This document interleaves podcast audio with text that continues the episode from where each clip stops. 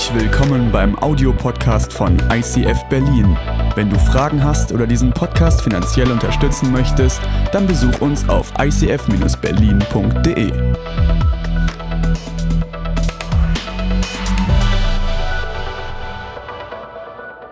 bin so dermaßen stolz auf unseren Next Generation Bereich und wenn du Kinder hast oder Teenager, dann abonniere den Kanal. Es kommen Woche für Woche neue Clips und eine Message mit Tiefgang. Sehr, sehr, sehr hoher Kreativitätsanteil. Es lohnt sich und vor allen Dingen ist diese Message dahinter, was ich an den Teens und Kids liebe, dass sie anfangen für Freunde zu beten, Eindrücke zu sammeln, dass sie ihre Nachbarn und Freunde einladen, um Teil davon zu sein. Und das kannst du auch.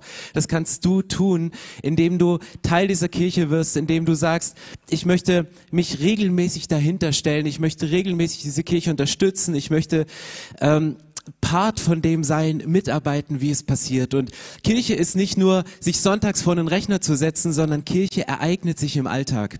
Und Kirche, das bist du. Dein Leben ist Kirche. Und ich weiß nicht, wie es dir im Moment gerade geht in deinem geistlichen Leben, wie es dir in deinem Verhältnis zu einer, zu einer Kirche, zu deiner Beziehung zu Gott im Moment gerade geht. Ich habe im letzten Jahr eine Predigt gemacht und habe diesen fantastisch formulierten Satz gewählt, habe gesagt, verwechsle nie die Verzögerung einer Verheißung Gottes mit der Verweigerung seines Willens für dein Leben.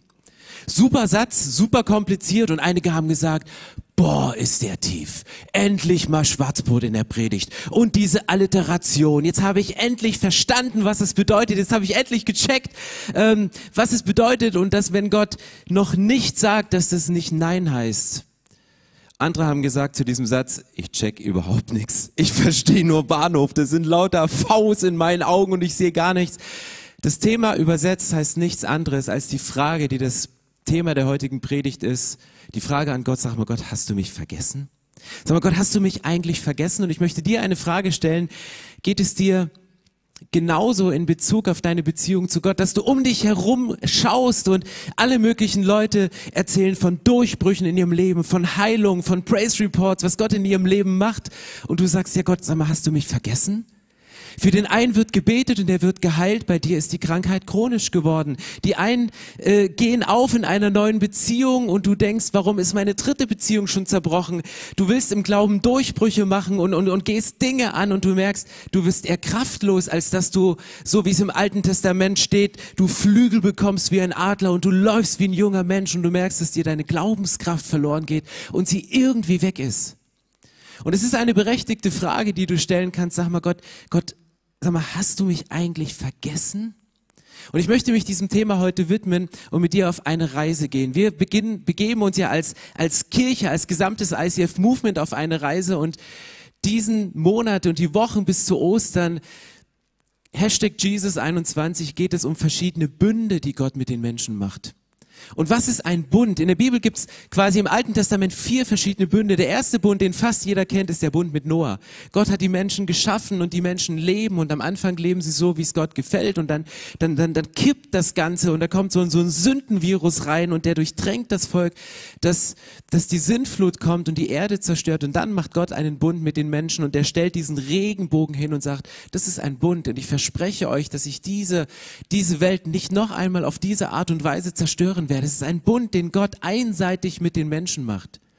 Dann kommt der Bund mit Abraham, um den es heute gehen wird. Ein wenig später macht Gott einen Bund mit den Israeliten. Und er muss feststellen, dass sein ganzes Volk diesen Bund immer und immer wieder bricht. Und dass sie versagen an dem Punkt, wo sie gesagt haben, Gott, wir sind doch dein Volk, wir wollen so leben, dass es dir gefällt, aber sie lebten manchmal so, dass es ihnen selber gar nicht gefiel oder es ihnen so gut gefiel, dass sie sagten, ja, es ist eigentlich zu schön, um sich an Gottes Gebote zu halten. Und der vierte Bund, den Gott macht, ist der Bund mit David. Und David kennst du, ein Mann nach dem Herzen Gottes. David jemand, der auf der anderen Seite aber auch Schattenseiten des Versagens in seinem Leben hat. Und so siehst du im Alten Testament vier verschiedene Bünde, die macht. Und mit diesen Bünden möchten wir uns die nächsten vier Wochen beschäftigen und tiefer gehen. Und heute widmen wir uns der Frage, sag mal Gott, hast du mich vergessen? Weil das ist genau eine Frage, die Abraham gestellt hat. Und ich möchte euch den Bibeltext mal vorlesen. In 1. Mose 15, Vers 3 ist diese Begegnung zwischen Gott und Abraham. Danach redete der Herr zu Abraham in einer Vision. Hab keine Angst, Abraham. Ich beschütze dich wie ein Schild und werde dich reich belohnen. Aber Abraham entgegnete, ach Herr, mein Gott, was, was willst du mir denn schon geben? Du weißt doch, dass ich keinen Sohn habe. Du selbst hast mir Kinder versagt. Ohne ein Nachkommen sind alle, alle Geschenke wertlos. Gott kommt auf diese Erde, er spricht mit Abraham, sagt er, Abraham, ich habe einen Plan mit dir, ich habe ein Versprechen für dich, ich habe eine Verheißung für dich.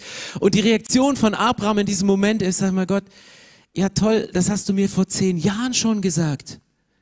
Du hast mir damals verspro etwas versprochen, was, was bis, bis heute nicht eingetreten ist. Und vielleicht kennst du die Situation. Du bist motiviert und sagst, klar möchte ich eine Verheißung und ein Versprechen von Gott für mein Leben annehmen. Aber was ist mit den Versprechen, von denen ich dachte, dass sie von Gott sind, die mir Pastoren, Leiterinnen und Leiter, die mir durch die Bibel, durch Predigten, durch Worship zugesprochen worden sind, die noch nicht in Existenz gekommen sind und die Jahre vergehen. Und Abraham sagt hier, ich habe einen großen Wunsch und, und dieser eine Wunsch, der noch gekoppelt war an ein Versprechen von dir, dir, du hast ihn mir versagt. Und sein ganzes Leben, das scheint trübe zu sein und sagte, dieses, das, das eine Geschenk hast du mir nicht gemacht. Wie soll ich mich über andere Sachen freuen? Und vielleicht kannst du dich im Moment nicht über dein Leben freuen, über Situationen, weil dieses eine nicht erfüllte Versprechen, Versprechen von Gott in deinem Leben so massiv ist. Aber wie ging die Geschichte von Abraham? War das, was war das für ein Versprechen?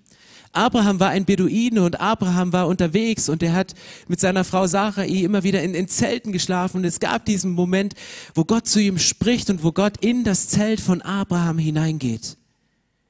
Schau dir den Himmel an und versuche die Sterne zu zählen. Eins, zwei, drei. Genauso werden deine Nachkommen sein. Unzählbar. Das war das Versprechen, das war die Verheißung an Abraham. Abraham lebt in seinem Zelt und er sah die Zeltdecke und, und Abraham geht nicht raus aus diesem Zelt. Abraham geht nicht raus aus der Realität und, und irgendwann wurde dieses nicht eingehaltene Versprechen von Gott, was noch nicht erfüllt war in diesem Moment, in seinem Kopf zu einem Versagen Gottes, in einem Zweifel Gottes. Sagte Gott, Gott kann gar nicht helfen, Gott kann mich gar nicht rausholen aus der Situation. Wie, wie, wie, wie soll er nur? Und dann kommt Gott und sagt, komm heraus aus deinem Zelt. Du brauchst einen neuen Horizont, du brauchst einen Sternenhimmel. Du musst die Dinge sehen, die ich auch sehe. Ich, ich hebe dich hoch auf ein neues Level, weil es kann sein, dass du noch in deinem Zelt festsitzt, dass du in deiner Einraumwohnung festsitzt, obwohl du dir eine Familie und Kinder und Nachwuchs wünschst, aber es ändert sich nichts. Du, du wünschst dir diesen, diese Kinder, diesen Wunsch, den Abraham hat und sagt, vom Versprechen allein kann ich nicht leben. Und jetzt kommt diese Situation, wo Gott sagt, Abraham, ich erwähle dich. Ich erwähle dich als den Glaubensvater, der die größten Zweifel an seinem Glauben hat. Ich erwähle dich als den Vater Abraham, den wir besingen, der, der, der, der viele Kinder hat, aber in dem Moment da sitzt und sagst, ey, ich, ich werde älter, meine biologische Uhr tickt und es ist, wie soll das noch klappen? Und mitten in diese Situation kommt Gott nochmal zu ihm und spricht zu ihm. Und was spricht Gott zu Abraham in dieser Situation, die eingebettet ist in diesen Kontext, die eingebettet ist in diese Erfahrung, in diese Frustration eines gläubigen Menschen, der bereit ist, für Gott alles zu geben und alles zu opfern, wie sie später zeigt. Wie zeigt sich das? In 1. Mose 15 wird dieser Bund, den Gott zwischen Abraham und sich einleitet, vorgestellt. Er sagt zu ihm, bring mir eine dreijährige Kuh, eine dreijährige Ziege und einen dreijährigen Schafbock, eine Turteltaube und eine junge Taube. Schneide sie mitten durch und lege die Hälften einander gegenüber. Wenn du das als Europäer liest, dann denkst du, sag, na, what the heck, was geht hier ab? Was soll der machen? Ähm, er zweifelt noch und Gott sagt, jetzt, jetzt, jetzt besorg dir mal eine Kettensäge oder ein scharfes Messer und hol ein Rind und eine Schaf und eine Ziegel und Ta Ziegen und eine Taube und, und teile sie in der Mitte und, und leg sie nebeneinander und bilde eine Gasse. Während wir davor stehen und nur Bahnhof verstehen und nicht checken, was es bedeutet, hat der orientalische Leser, der alttestamentliche Leser ein Bild vor Gott. Weil das war die Art und Weise, wie man damals Verträge geschlossen hat, wie man damals einen Bund zwischen zwei Geschäftspartnern gemacht hat. Wie machst du heute einen Vertrag? Du machst einen Handyvertrag, in dem du hingehst und dann, dann willst du dein Handy haben und du, du kriegst dann einen Vertrag und, und musst auf der ersten Seite unterschreiben und eigentlich liest du das Kleingedruckte gar nicht, dass sich automatisch verlängert und du nicht kündigen kannst und tralala und das neue Gerät dann doch nicht so kommt. Und so machen wir deutschen Verträge. Selbst wenn du die ewige Liebe eingehst, hast du einen 80-seitigen Ehevertrag, falls der Bund der Ehe irgendwie doch zerbrochen wird, dass du besser rauskommst aus der ganzen Geschichte als das Gegenüber. Wir machen Verträge. Damals schloss man Verträge so, es gab kein 80-seitiges Dokument, sondern man hat quasi Theater gespielt. Man hat an ein, einer theatralischen, dramatischen Inszenierung die Hälften von Tieren genommen und die beiden Bundespartner sind dahin durchgeschritten. Und was war das Theater in der ganzen Geschichte? Das Theater in der Story war, dass jeder der beiden Bundespartner sagt, wenn ich den Vertrag auf meiner Seite breche, wenn ich den Bund breche, da wird es mir genauso gehen wie diesen Tieren. Dann werde ich zerrissen, dann werde ich geschlachtet, dann werde ich sterben. Und deswegen hatten die Bundespartner ein höheres vertragliches Verhältnis, als wir heute mit unserem Mobilfunkanbieter haben. Sie sind da durchgegangen und sie wussten, das, was wir inszenieren, das, was wir hier spielen, das ist, das ist die Folge von dem, was wir machen. Abraham wusste, ich zerschneide diese Tiere und ich werde hier gleich mit Gott durchspazieren und wir werden hier gleich einen Bund machen. Das hatte er so im Hinterkopf, dass es genauso passieren würde. Und, und er wusste, wenn ich den Bund mit Gott breche, dann werde ich so enden. Aber Gott wusste auch, dass wenn der Mensch den Bund mit mir bricht, werde ich genauso enden. Gott opfert quasi seine Unsterblichkeit dafür, um mit den Menschen einen Bund einzugehen. Gott wusste, es wird etwas brechen in meinem Leben, es muss Blut fließen, es werden Dinge kaputt gehen, damit wir hier durchgehen durch diesen Bund. Und was bedeutet ein Bund? Ein Bund ist, ist mehr als ein Vertrag, ist auch mehr als eine Freundschaft. Ein Bund ist etwas, wo sich zwei Partner verpflichten, gemeinsam durchs Leben zu gehen und nicht nur durch dieses Leben, sondern eigentlich auch durch die Ewigkeit zusammen. Den Bund, den Gott mit Abraham macht, stellvertretend für uns Menschen, sagt, dass Gott sagt, nichts anderes als, hey, das, was mir gehört, gehört auch dir. Das, was ich kann, das kannst auch du. Gott sagt, alles, was mir zur Verfügung steht, das steht auch dir zur Verfügung. Und Abraham, der steht genauso staunend davor und, und wie ich und denke so, okay Gott, wenn ich alles kann, was, was du kannst, dann sind meine Gebete ja kraftvoll, dann ist mein Glaube ja stark, dann habe ich ja eine Autorität in der sichtbaren und in der unsichtbaren Welt, dann passieren ja Dinge in meinem Leben und, und, und krass. Was für eine Verheißung, dass Gott diesen Bund eingeht und sagt, was mir gehört, das gehört auch dir. Und gleichzeitig sagt der Mensch auch zu Gott, sagt, okay Gott, dann äh, was mir gehört, das gehört auch dir. Gott steht da nicht so davor und sagt, oh krass, du hast ja ganz schön viel. Dreier BMW, Baujahr 82, nice. ähm, also Gott, den bringen wir nicht so schnell ins Staunen. Also es ist schon ein bisschen ungleiches Verhältnis ne, in dieser Situation. Und, und, und, und das ist die Situation. Man, Abraham hat, hat diese eine Frage, die ihn sein, seit zehn Jahren beschäftigt. Sag mal Gott, kann ich dir eigentlich vertrauen? Kann ich dir eigentlich vertrauen, dass deine Versprechen stimmen, dass du dich an deine Versprechen erinnerst, dass du sie einhältst und dass deine Verheißungen werden? Und Gott stellt die Frage und Abraham stellt sie sich später selbst, kann ich mir selbst eigentlich vertrauen? Bin ich eigentlich selbst ein vertrauensvoller Bundespartner? Und dann geht's weiter hier in diesem Bibeltext, die ich mag, diese Story. Dann sah Abraham einen rauchenden Ofen und eine Flamme fuhr zwischen den Fleischstücken hindurch. So schloss der Herr einen Bund mit Abraham. Was passiert hier in diesem Moment?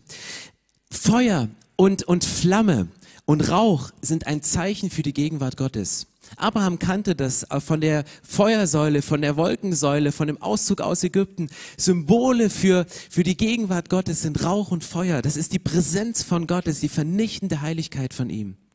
Und Abraham, als er seine Augen aufmacht, sieht, wie eine Feuer- und eine Wolkensäule da hindurchgeht und er nicht mit hindurchgeht, sondern Gott alleine da durchgeht.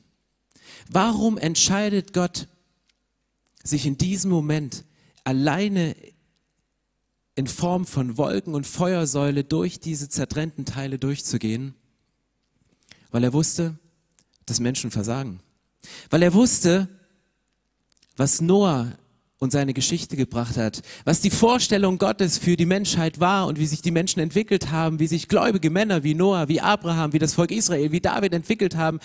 Und Gott schließt einen Bund mit sich selbst.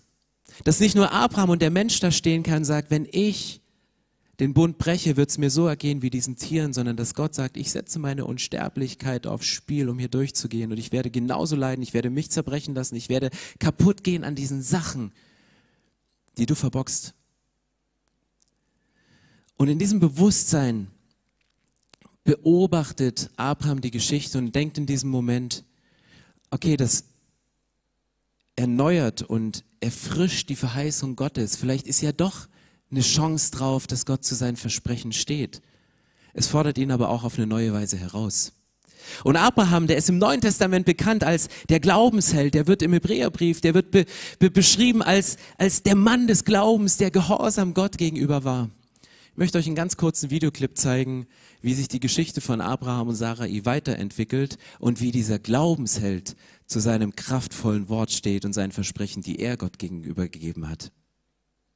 In Kanaan gibt's eine Hungersnot. Abraham zieht mit seiner Frau Sarai nach Ägypten, um sich dort den Bauch mit Falafel vorzuschlagen. Kurz vor Ägypten sagt er zu Sarai, Mist, du wirst bei den Männern Aufsehen erregen, weil du so schön bist. Die bringen mich um, weil sie dich wollen. Äh, sag einfach, du seist meine Schwester, okay? Tatsächlich macht Sarai die Beamten des Pharao ganz nervös. Sie erzählen dem Boss von der heißen Braut in Town. Der fackelt nicht lange, holt Sarai in den Palast, macht sie zur Frau und überhäuft Abraham ihretwegen mit Geschenken. Aber der Herr bestraft den Pharao und macht ihn ganz krank.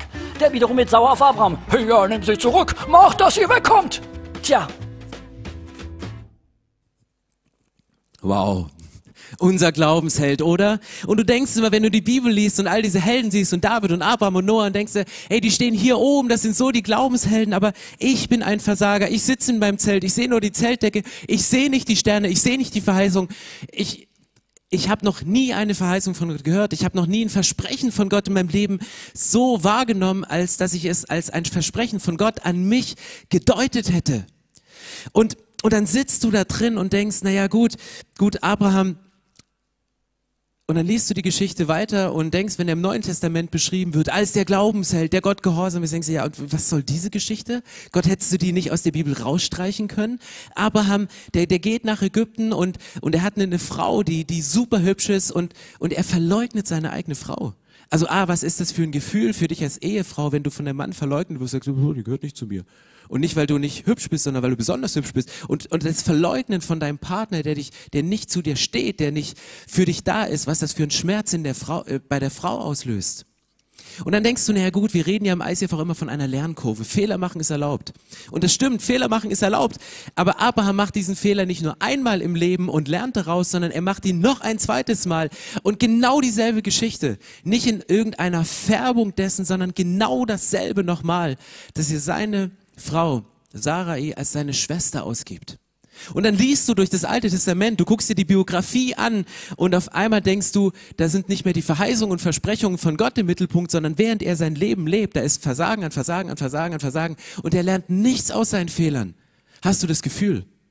Er hat dieses Versprechen, dass Gott ihm Nachkommen schenken wird mit seiner Frau Sarai und, und, und er wird ungeduldig in diesem Moment und sagt, ah, oh, mit meiner Frau läuft's nicht so und dann, dann will sie immer nicht und, und, und, und dann hat er diesen, diesen Druck, diesen, diesen, diesen Druck, weil er ist, ist ein Mann, er ist ein Mensch und er hat auch diesen, diesen Druck der Verheißung Gottes, da muss doch was werden und ich muss ihm doch ein bisschen nachhelfen und dann, dann sieht er seine, seine Angestellte und, und denkt, naja, zu Hause läuft nicht so viel, probier's doch mit meiner Angestellten. Funktioniert ja.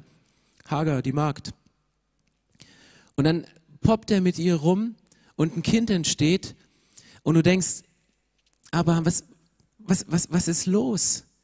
Und, und, und wir als, als Pharisäer Christen sagen, ja, aber geh in dein Zelt zurück.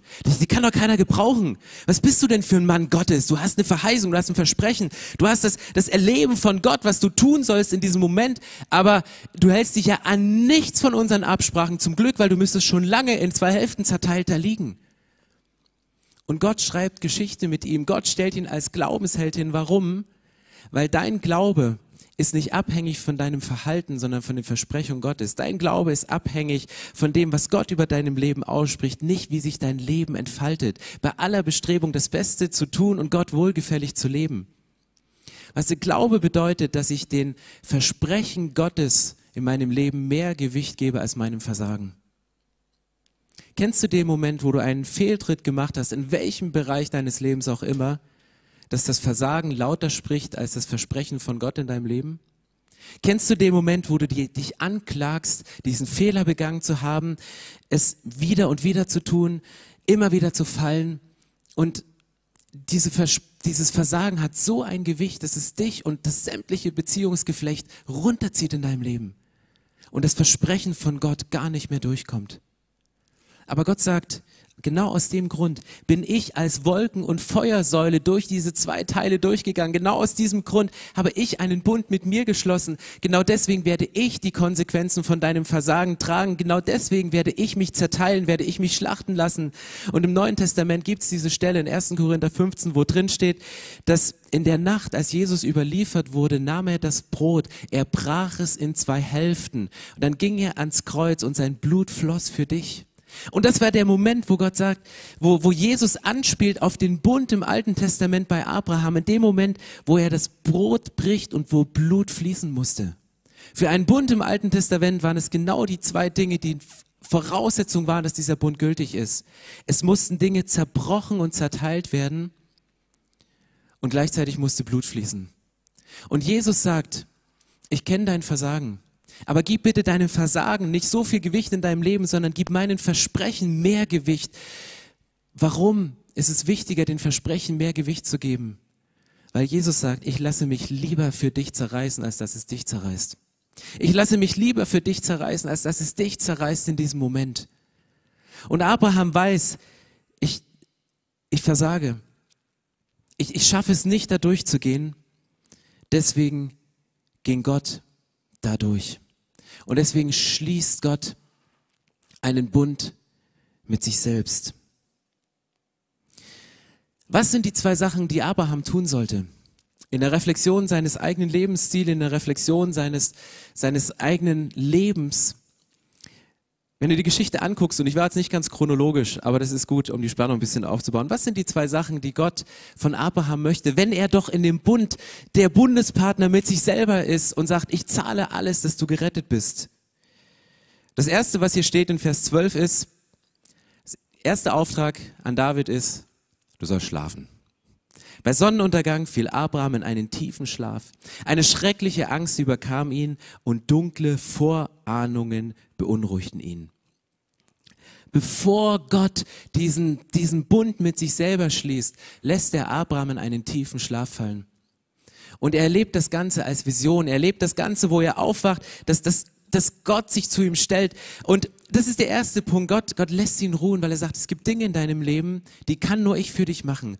Da hör bitte auf zu kämpfen, da hör bitte auf zu strampeln, da hör bitte auf irgendwas zu machen. Du sollst schlafen, weil ich kann das eingehen. Und das zweite, was er sagt, das ist Vers 11. Abraham tat, was Gott ihm befohlen hatte. Er, er zerschnitt diese Rinder und die Schafe und legte sie in zwei Hälften. Abraham tat, was Gott ihm befohlen hatte. Und als Raubvögel sich auf die Tiere stürzten, verscheuchte er sie. Das ist die zweite Aufgabe, die Gott Abraham gibt, die Abraham in diesem Moment als Impuls bekommt.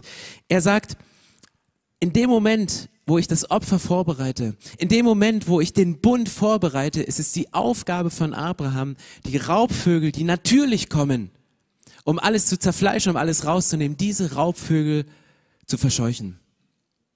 Und das ist eine Wahrheit in deinem Leben. Das ist eine geistliche Wahrheit über deinem Leben. Wann immer du dich einem Versprechen von Gott näherst, wann immer du dich einem Bund mit Gott näherst, wann immer du dich einen Schritt in deine Berufung hinein näherst, wann immer du aus deinem Zelt rausgehst und sagst, ich will nicht nur meine Realität sehen, sondern ich möchte Gottes Realität sehen, ich möchte mich an die Verheißung Gottes klammern, statt meinem Versagen so viel Gewicht in meinem Leben zu geben, wann immer du dich diesen Dingen näherst, kommen Anfechtungen, kommen Raubvögel, kommen Gedanken, kommen die Gedanken und sagen, ja, dem kannst du doch nicht glauben, altes Buch, ist eine Verheißung, das war eine Konferenz, da hat die Band die richtigen Akkorde gespielt und deswegen war alles in Ordnung. Und deswegen habe ich gedacht, es wäre Gott, dabei war es gar nicht Gott. Und ich hatte eine Vision von jemandem aus dem Gebetsteam und er hat gesagt, ich werde gesund werden, aber vielleicht ist der ja gar nicht ganz gesund, der das ausgesprochen hat. Und dann kommen diese Raubvögelgedanken. Und diese Raubvögelgedanken, die reißen alles weg, was du vorbereitet hast, um in dieses Opfer hineinzugehen, um in dieses, dieses Opfer vorzubereiten, was Jesus dann vollendet. Und deswegen ist das eine deiner Hauptaufgaben, die du tun kannst, gegen deine Gedanken, die nicht von Gott sind, die raubvögelartig die Verheißungen und Versprechen Gottes in deinem Leben kaputt zu machen, zu verscheuchen und zu sagen, weg mit diesen Gedanken, raus, es hast nichts zu sagen und klammer dich an die Verheißung von Gott, klammer dich an das Versprechen von Gott, weil deine Gedanken in diesem Zelt, in dieser kleinen Höhle, in, in, deiner, in deiner Existenz, in der du drin steckst, stellst du auf einmal fest, das ist, das ist, das beengt mich, das bringt mich nicht in die Freiheit von dem, was, was Gott gemacht hat, dann, dann, dann tritt heraus.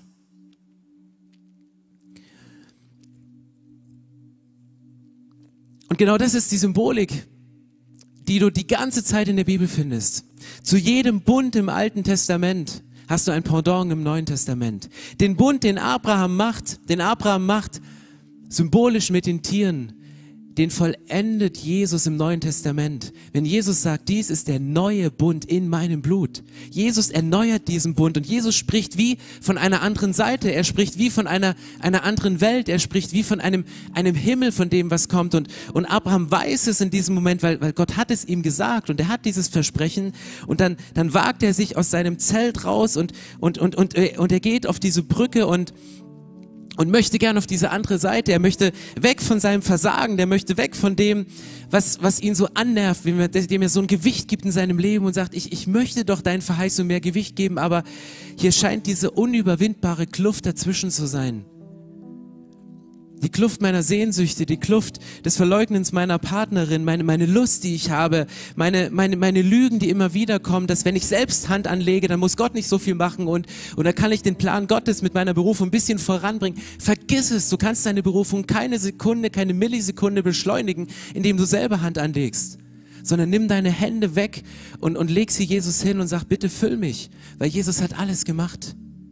Und trotzdem guckst du runter und sagst, wenn ich auf mein Versagen gucke, wenn ich, wenn ich meine Endlichkeit sehe, wenn ich mein begrenztes Denken, mein begrenztes geistliches Fassungsvermögen angucke und, und dann den, den Himmel sehe, dann ist da diese Riesenkluft. Und vielleicht stehst du im Moment gerade auf einer Brücke und sagst, ich springe lieber diesen Abgrund runter, weil dann ist Schluss weil das hat alles nicht funktioniert. Ich, ich lasse mein Leben hinter mir, weil ich, ich habe keine Kraft mehr, ich habe keinen Bock mehr. Hör auf zu predigen. Du hast schon lange aufgehört, die Bibel zu lesen, du hast schon lange aufgehört zu beten, weil du, weil du das nicht mehr glauben kannst, weil du an diesem Abgrund stehst und sagst, ich, ich springe lieber, als dass ich dahin zurückgehe und da Gott, ey, vergiss es. Hör auf damit. Aber Gott sagt, ich höre nicht auf damit, bis du auf meine Seite gekommen bist. Und Jesus kennt diesen Abgrund und deswegen hat Jesus eine Sache gemacht für dich und er hat diesen neuen Bund für dich vollendet. Was hat Jesus gemacht? Er ist aufgestanden und hat das Kreuz getragen.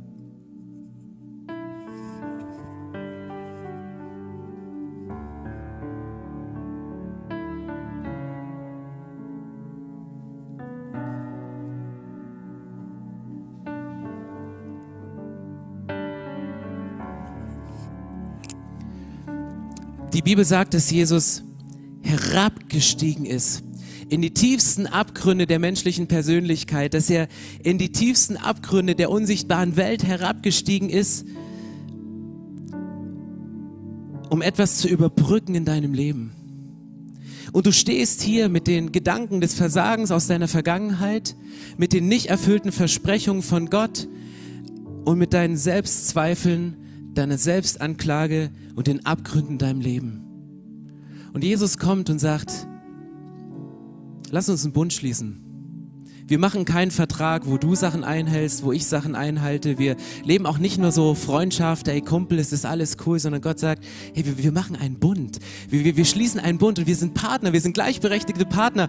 Das, was, das, was, was mir gehört, das gehört auch dir und, und, und wenn du Mensch sagst, das was dir gehört, gehört auch mir, ey, dann, dann sind wir die besten Partner, dann können wir richtig was reißen auf dieser Erde. Und, und dann, dann siehst du dieses Kreuz und stellst dir diese Frage, ja Gott, kann ich dir vertrauen?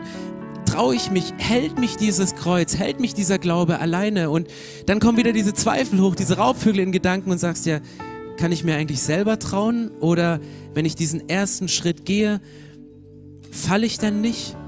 Oder werde ich rückfällig in mein altes Leben?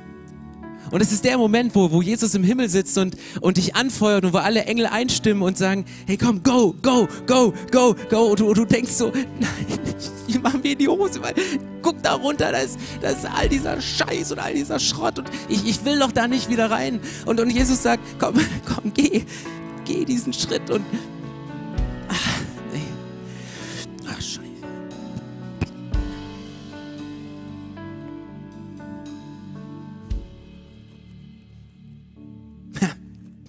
viel sicherer. Geil. Ist das nice? Ey, das kenne ich. Auch guck mal hier mein, mein Zimmer.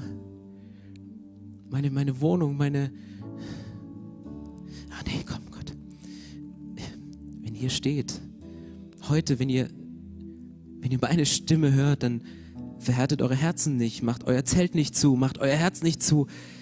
Komm, geh nochmal.